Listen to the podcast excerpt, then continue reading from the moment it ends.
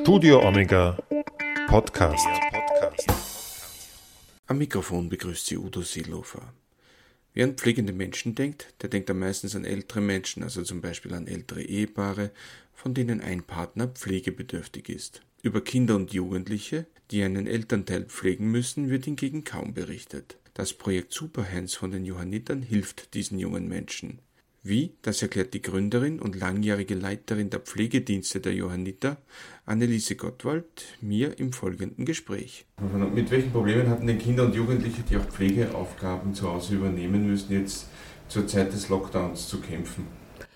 Also zur Zeit des Lockdowns ist uns aufgefallen, dass äh, die Anrufe sich reduziert haben, dass diese Kinder, diese Familien sich zurückgezogen haben, offensichtlich, so wie gesamtgesellschaftlich das System runtergefahren wurde, äh, haben sowohl pflegebedürftige Menschen, ob das ältere waren, als auch Familienkinder, die haben sich mehr oder weniger zurückgezogen und waren meiner Ansicht nach ein bisschen in einer abwartenden Position, wie es denn jetzt weitergehen kann, was da passiert so wie es eigentlich der ganzen Gesellschaft gegangen ist. Ja? Also man hat am Anfang ja nicht genau gewusst, wie geht's weiter, was kommt da auf uns zu. Jeder hat sich ein bisschen gesammelt ja, und ein bisschen nachgedacht und das hat sich genauso auf die, auf die Pflege insgesamt ausgewirkt. Das merkt man ja bis zum heutigen Tag, dass jetzt schon langsam ältere Menschen, Familien, die in Nöten sind, schon langsam wieder in den Vordergrund treten, wieder anrufen, verzweifelt anrufen, weil sie die Situation, zum Teil Einsamkeit, zum Teil Überforderung zu Hause, das, was sie erlebt haben, das, was jetzt sozusagen in den eigenen vier Wänden alleine geschehen ist, jetzt einmal schon langsam rauskommt. Also wir sind da in einer Bewältigungsphase drinnen. Ja. Mit welchen Fragen kommen die Menschen denn da? Also Kinder rufen, sage ich jetzt einmal vorweg, auch schon sehr selten an. Wenn, dann sind es äh, aus dem Umfeld Menschen, Menschen, die Lehrer sind, ja, Menschen, die Betreuer sind, Menschen, die von der Pflege in die Wohnung kommen, also Aufsuchende, Hauskrankenpflege zum Beispiel, ja, die erzählen uns, hier ist eine Familie, hier sind Kinder, die Mutter ist schwer krank, wo kann man ansetzen, wie kann man diese Familie unterstützen, wie kann man diese Kinder unterstützen.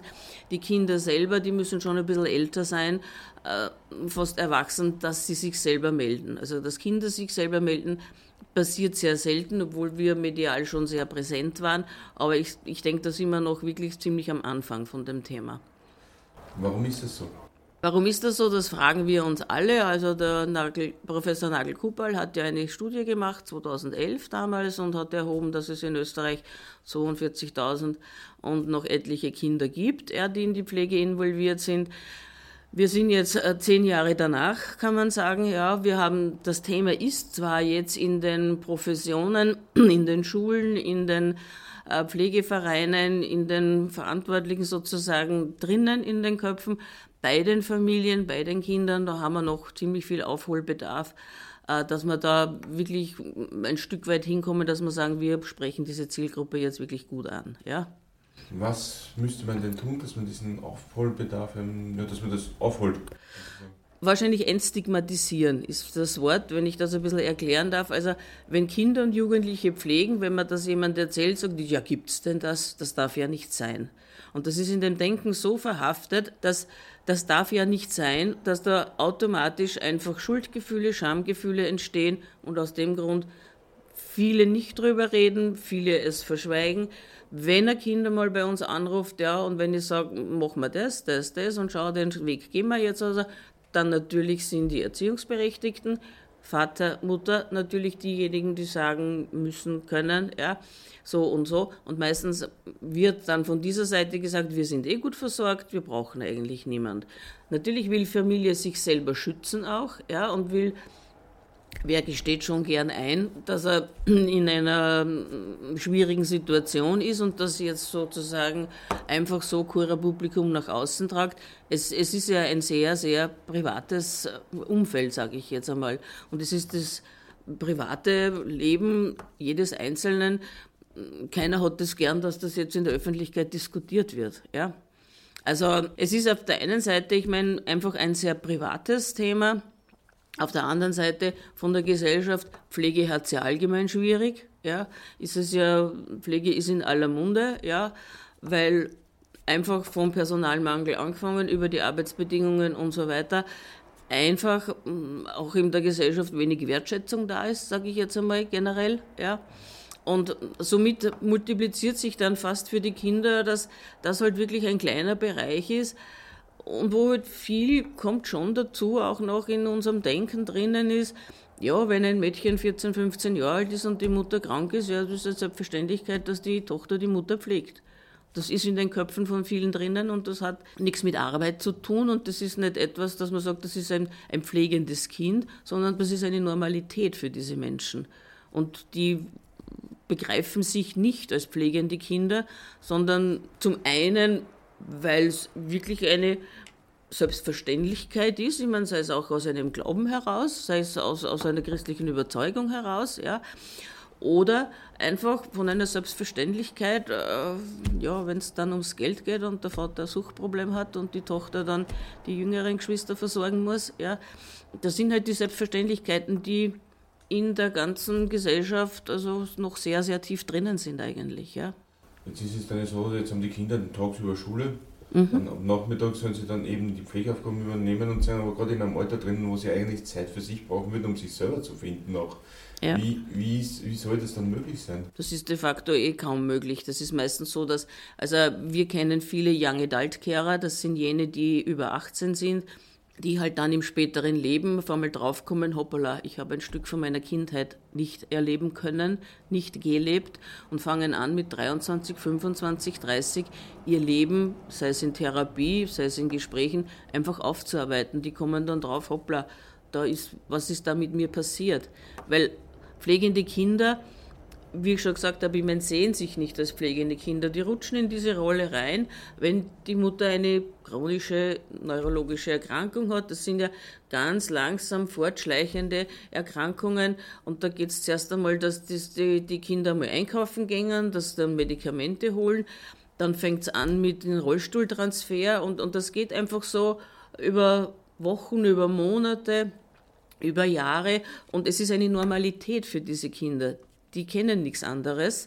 Und für die ist das Normalität und für die ist das die Familie. Ja? Und das ist normal und gut und die, die machen das gern unter Umständen, aber kommen halt später dann drauf, ja, hoppala, da hat eigentlich ein ganz Stück von meinem Leben war da nicht da.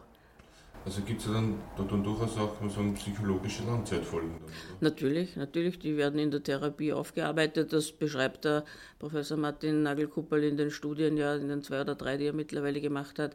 Auch in der Angehörigenpflege sozusagen, das wird dann in der Therapie aufgearbeitet.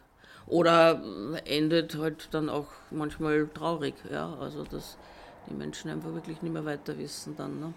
Kann aber genauso sein, dass diese Menschen, also kenne einige, die dann in der Pflege landen, die in der Sozialarbeit landen und mit einfach mit sehr, sehr viel Empathie arbeiten, weil sie selber wissen, mir ist es so ergangen und jetzt möchte ich diese Menschen, diese Kinder einfach unterstützen und schauen, wie können die sich ein bisschen Freiraum nehmen. Ja? Wie unterstützen Superhands da die Kinder und Jugendlichen? Unsere Hilfe ist so aufgebaut, dass man auf der Homepage einmal kompakt sehr, sehr viel äh, Wissen sich selber suchen kann.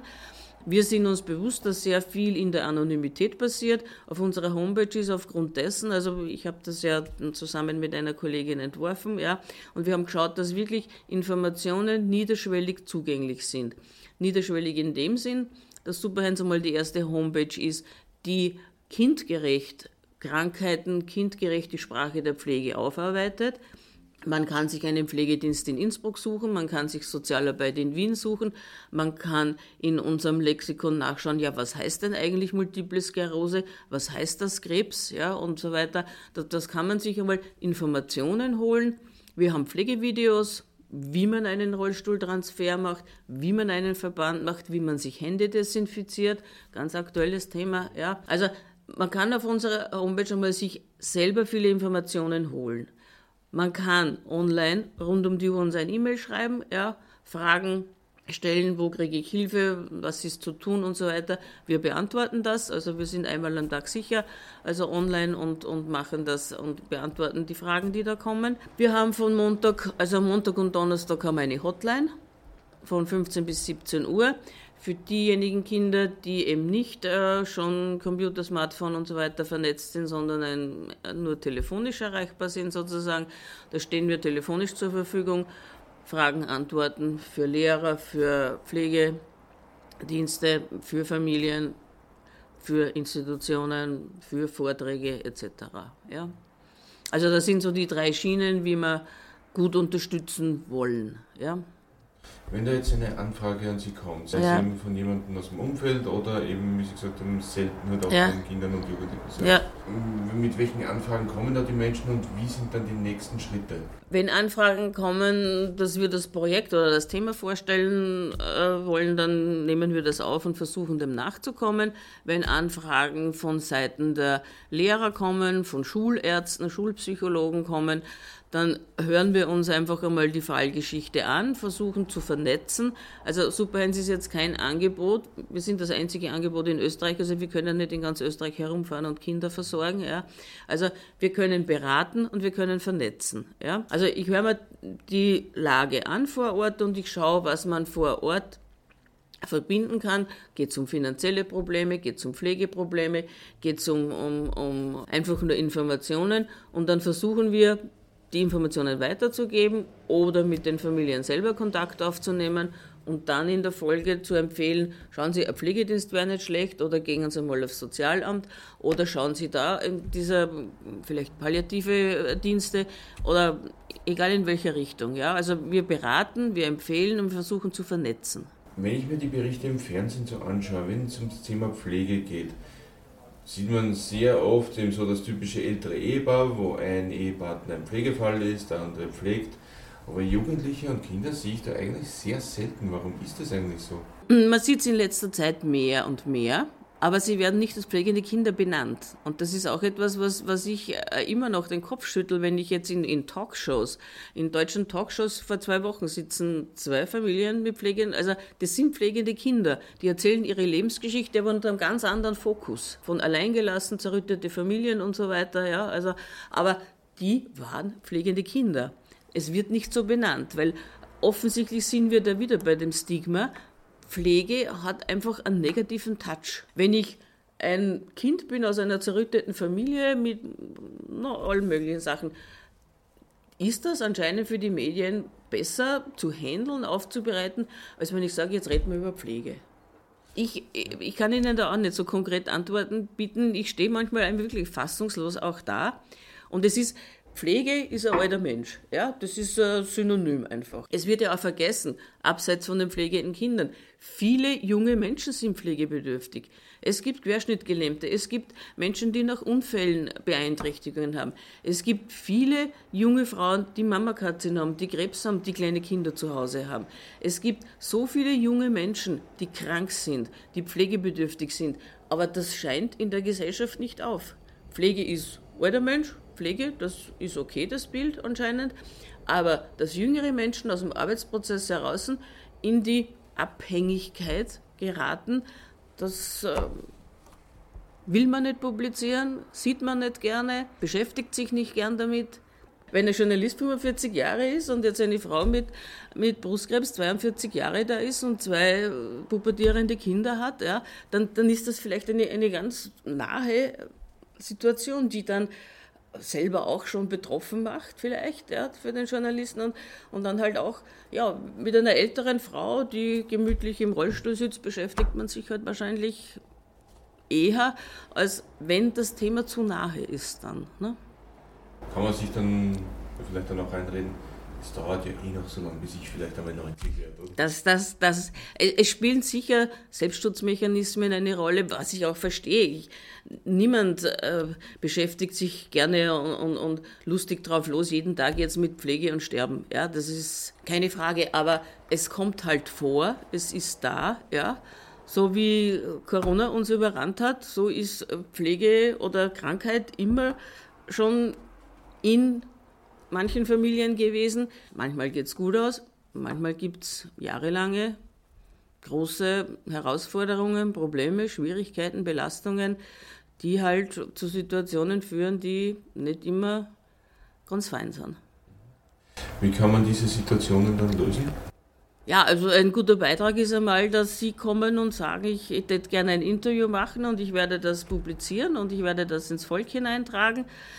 Ich habe mich in meinem Leben, also der letzten 20 Jahre, ich habe Superhands kreiert, ich habe ein Palliativteam in Niederösterreich kreiert, ich habe den Pflegenotdienst in Wien ins Leben gerufen. Ja. Ich habe immer geschaut, dass ich ein bisschen so abseits vom Mainstream einfach Angebote für Menschen schaffe, äh, wo ich auf kürzerem Wege sie erreiche. Nicht über eine große Organisation und über einen Amtsschimmel und, und so weiter und 97 Formulare, sondern konkrete Hilfen einfach für die Menschen mache.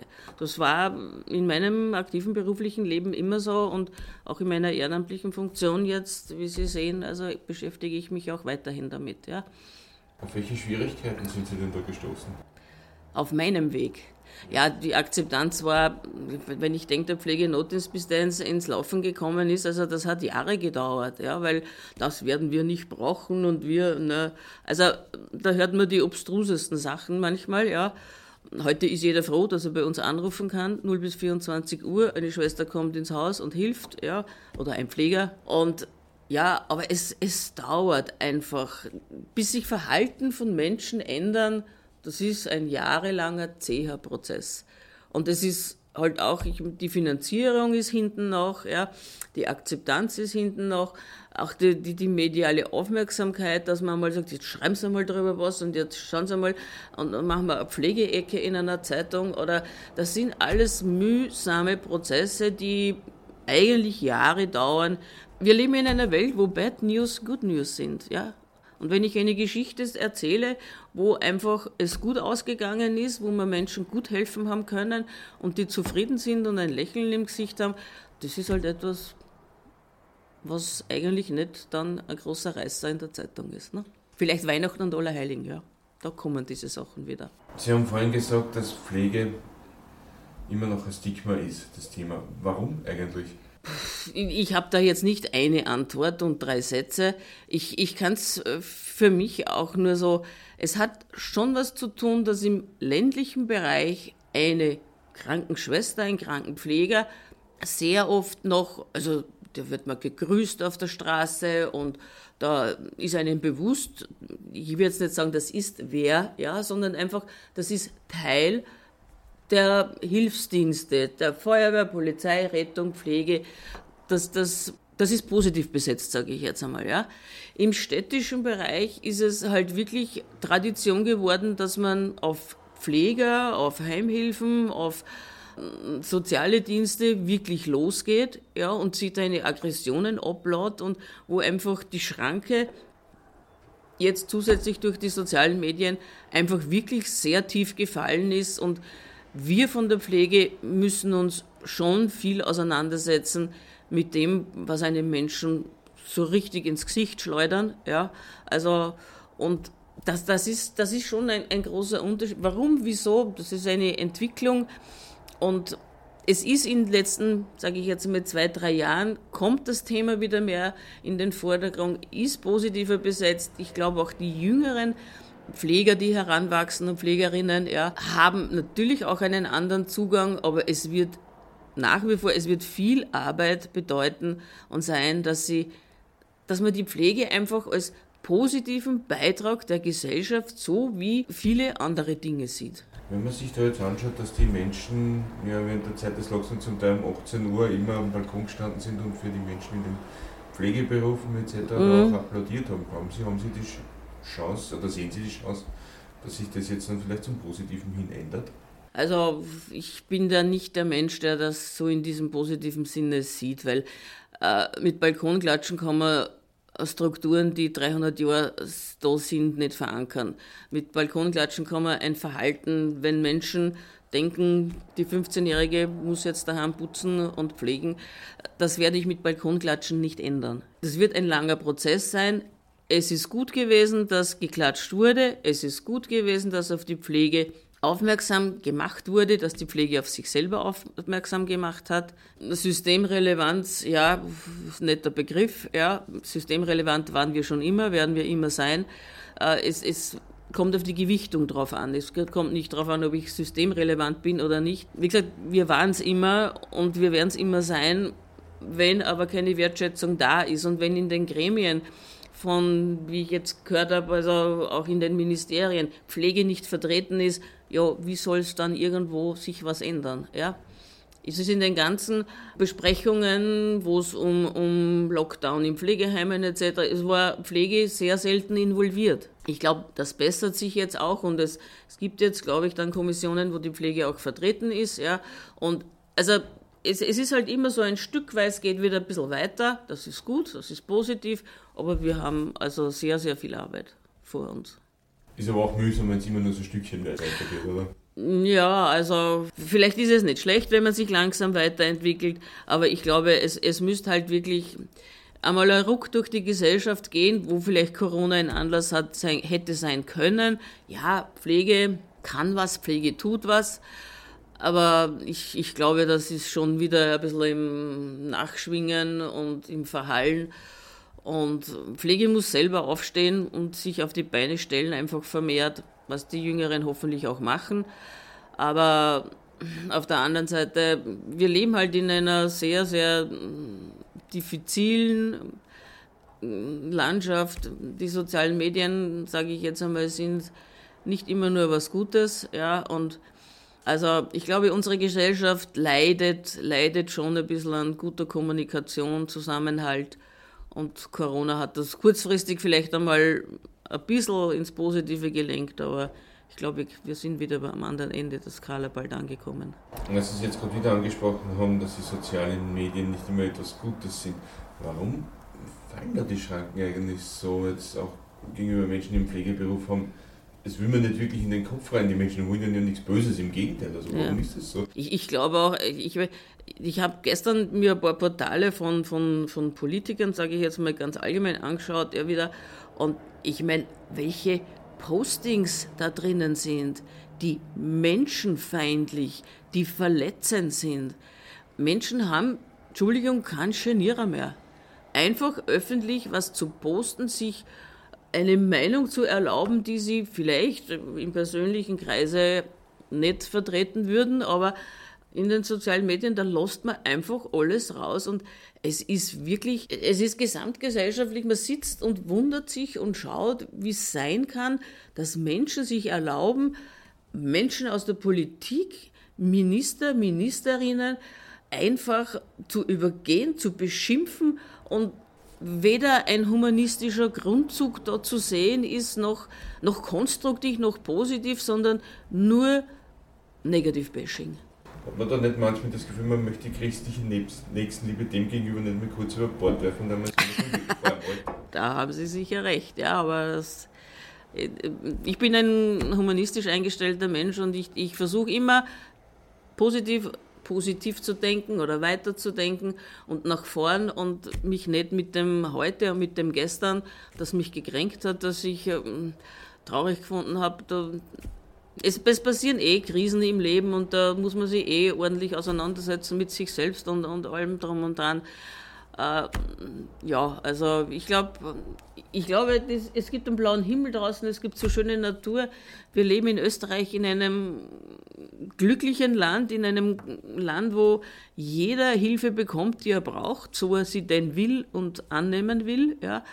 Also, und wenn ich, ich verstehe einfach nicht, dass acht Millionen Österreicher, denen es finanziell gut geht und wir haben keine Kriegssituation und, und so viel negative Stimmung einfach im Volk manchmal ist. Also das macht mich traurig manchmal, ja. Wie äußert sich das jetzt dann genau gegenüber Menschen eben in Pflegeberufen? Naja, wir müssen halt, wir müssen ankämpfen, sage ich jetzt einmal, ja. Nicht immer gelingt es, dass man alles wegsteckt, ja. Und, und, und wenn eine Kollegin zwölf Stunden im Dienst ist, ja, und um fünf Uhr auf Nacht, weil sie eben schon wieder ein bisschen später kommt, weil einfach ein Verkehrsunfall dazwischen war oder ein anderer Mensch was dringend braucht hat, dann beschimpft wird. Nicht immer kann die Kollegin dann auch wieder mit Güte und Freundlichkeit reagieren, dann kommt es zu Konflikten, ja. Und ich, ich glaube, die, die Kollegen und Kolleginnen brauchen einfach wirklich eine gute Infrastruktur zu Hause oder ein gutes seelisches Gerüst und, und, und Strategien, wie gehe ich damit um. Ja? Und wie habe ich einen Standpunkt in mir? ich mache Gutes, ich helfe den Menschen und das ist gut so, ja. Und das ist was ganz was Wichtiges. Und wie kann ich Menschen, die halt nicht zufrieden sind jetzt gerade mit meiner Leistung, wie kann ich da ich selber gut damit umgehen und wie kann ich nachdenken, warum hat der Mensch das gemacht so, ja. Man muss aber schon einiges aushalten können. Nicht jeder, nicht jeder hält das aus und, und es gibt Situationen im Leben, ich habe Kollegen oder Kolleginnen verloren, die einfach in einer großen Krise waren und gesagt haben, so jetzt kann ich den Beruf nicht auch noch machen. Ja, das geht nicht. Das, das ist so. Was muss man denn noch mitbringen, wenn man für Superhands tätig sein will? Ja, sie können uns ehrenamtlich helfen, indem sie spenden, keine Frage, ja, denn wir sind mit einem ganz, ganz minimalen Prozentsatz vom Sozialministerium äh, gefördert und also ich arbeite ja ehrenamtlich dafür auch und ja, wir können natürlich jede Spende brauchen. Die Nummer steht auf unserer Homepage. Ehrenamtliche Mitarbeiter können uns helfen, indem sie Vorträge halten, indem sie Superhands vorstellen, indem sie äh, unser Angebot sozusagen in die Welt tragen, ins Volk tragen, in die Gemeinden tragen. Und jeder Mensch kann uns helfen und kann einfach darüber nachdenken, über sein Leben, wie ist es mir ergangen, kenne ich Familien, wo Kinder sind, ja, weiß ich, dass die Nachbarin schon mit Krankentransport jetzt dreimal in der Woche hin und her gebracht wird, pubertierende Kinder in der Wohnung sind, einmal drüber nachdenken, brauchen die Hilfe, kommen die zurecht. Also es kann auch ein bisschen Zivilcourage helfen.